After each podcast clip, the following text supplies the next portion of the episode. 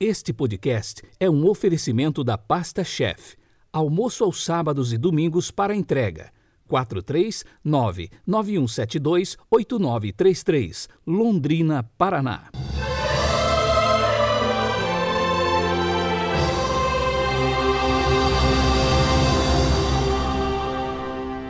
Quinta-feira, 25 de março de 2021. A igreja hoje se veste de branco, solenidade da Anunciação do Senhor. O pensamento é do Papa Francisco, abre aspas. O mistério da Anunciação é o momento decisivo no qual a história do homem mudou completamente.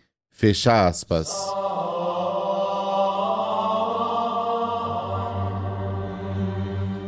Pelo sinal da Santa Cruz, livrai-nos Deus, nosso Senhor, dos nossos inimigos.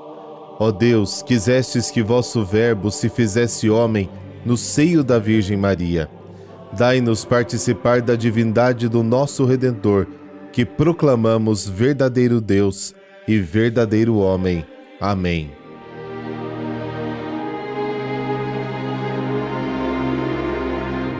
Lucas, capítulo 1, versículos de 26 a 38. Naquele tempo, o anjo Gabriel foi enviado por Deus a uma cidade da Galiléia chamada Nazaré, a uma virgem prometida em casamento a um homem chamado José. Ele era descendente de Davi e o nome da virgem era Maria. O anjo entrou onde ela estava e disse: Alegra-te, cheia de graça, o Senhor está contigo. Maria ficou perturbada com essas palavras e começou a pensar qual seria o significado da saudação. O anjo então disse-lhe: Não tenhas medo, Maria, porque encontraste graça diante de Deus. Eis que conceberás e darás à luz um filho, a quem porás o nome de Jesus. Ele será grande e será chamado Filho do Altíssimo, e o Senhor Deus lhe dará o trono do seu pai Davi ele reinará para sempre sobre os descendentes de Jacó, e o seu reino não terá fim.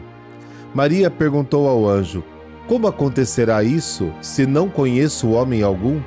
O anjo respondeu: O Espírito virá sobre ti, e o poder do Altíssimo te cobrirá com sua sombra.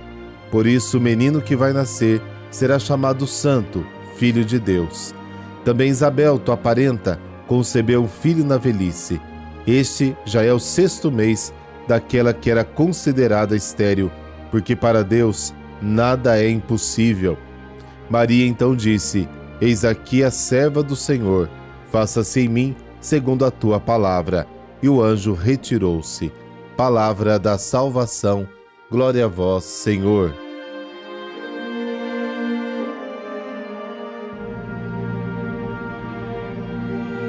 Na anunciação de João Batista, o anjo Gabriel vai ao Templo de Jerusalém. Na anunciação de Jesus, o anjo vai a Nazaré, território considerado pagão e abandonado por Deus. Aquela Galileia da qual nenhum profeta havia surgido, João capítulo 7. Natanael pergunta: Pode vir alguma coisa boa de Nazaré? João capítulo 1. Deus escolhe o que não tem aparência, o que é humilde e desprezado pelos homens. A lei da encarnação é esta: Jesus aniquilou-se, humilhou-se a si mesmo. Filipenses capítulo 2. Mas em Jerusalém, no templo, o culto solene, no sacerdote que preside a celebração, Deus não encontra a fé, isto é, não encontra o amor, a obediência, a acolhida, ao passo que, em Nazaré, na Galiléia dos pagãos, longe do templo e do culto, encontra uma menina desconhecida, chamada Maria, cheia de graça, fé e disponibilidade. No Antigo Testamento, Deus vive no templo, onde elege sua morada entre os homens. João capítulo 1. Maria é o novo templo, a nova cidade santa, o novo povo no meio do qual Deus habita. O nome de Jesus significa Deus salva. Javé, teu Deus, está em ti, poderoso Salvador. Sofonias capítulo 3. O novo nome que Maria recebe, cheia de graça, é a investidura de uma missão particular no desígnio de Deus. destinada a modificar a sua vida e todo o curso da história.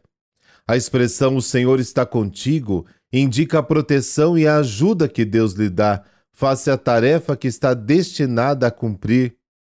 A perturbação mencionada no Evangelho indica a presença de Deus e sublinha a origem divina da comunicação que Maria recebe, e é um sinal de que as palavras do anjo estão cheias de mistério. Maria tenta entender seu significado fazendo perguntas, mas sem sucesso. No final das contas, ela deve pedir uma explicação ao anjo. O anjo explica o que afirmou na saudação inicial. A graça concedida a Maria é o nascimento milagroso de uma criança. Deus executará seu plano intervindo com o poder do seu espírito. As perplexidades de Maria com as palavras do anjo ecoam as de Abraão ao anunciar o nascimento do seu filho. Gênesis capítulo 18. A fé em Deus, que pode fazer maravilhas e coisas impossíveis para o homem, salvou Abraão da descrença. A mesma fé salva também Maria, versículo 37. Servos de Deus são aqueles que receberam uma missão particularmente importante e, ao mesmo tempo, dão provas de disponibilidade, submissão e fé. Nos lábios de Maria, a expressão serva do Senhor resume a sua missão e a coragem com que acolheu o convite divino e dá um novo e inesperado sentido à sua vida. Serva do Senhor é o nome que ela própria atribui, segundo o que lhe foi dado pelos pais, Maria. E aquele que foi anunciado pelo anjo, cheia de graça. Maria serva do Senhor, porque aceita com humildade o desígnio de Deus, ainda que não compreenda todo o seu significado e todas as suas consequências. A expressão está contigo, no texto grego original, é uma forma verbal denominada optativa, e contém em si um desejo ardente e um entusiasmo vivo de ver concretizado o que foi proposto. Maria nos ensina que a vontade de Deus deve ser aceita com fé e realizada com alegria, seja ela qual for.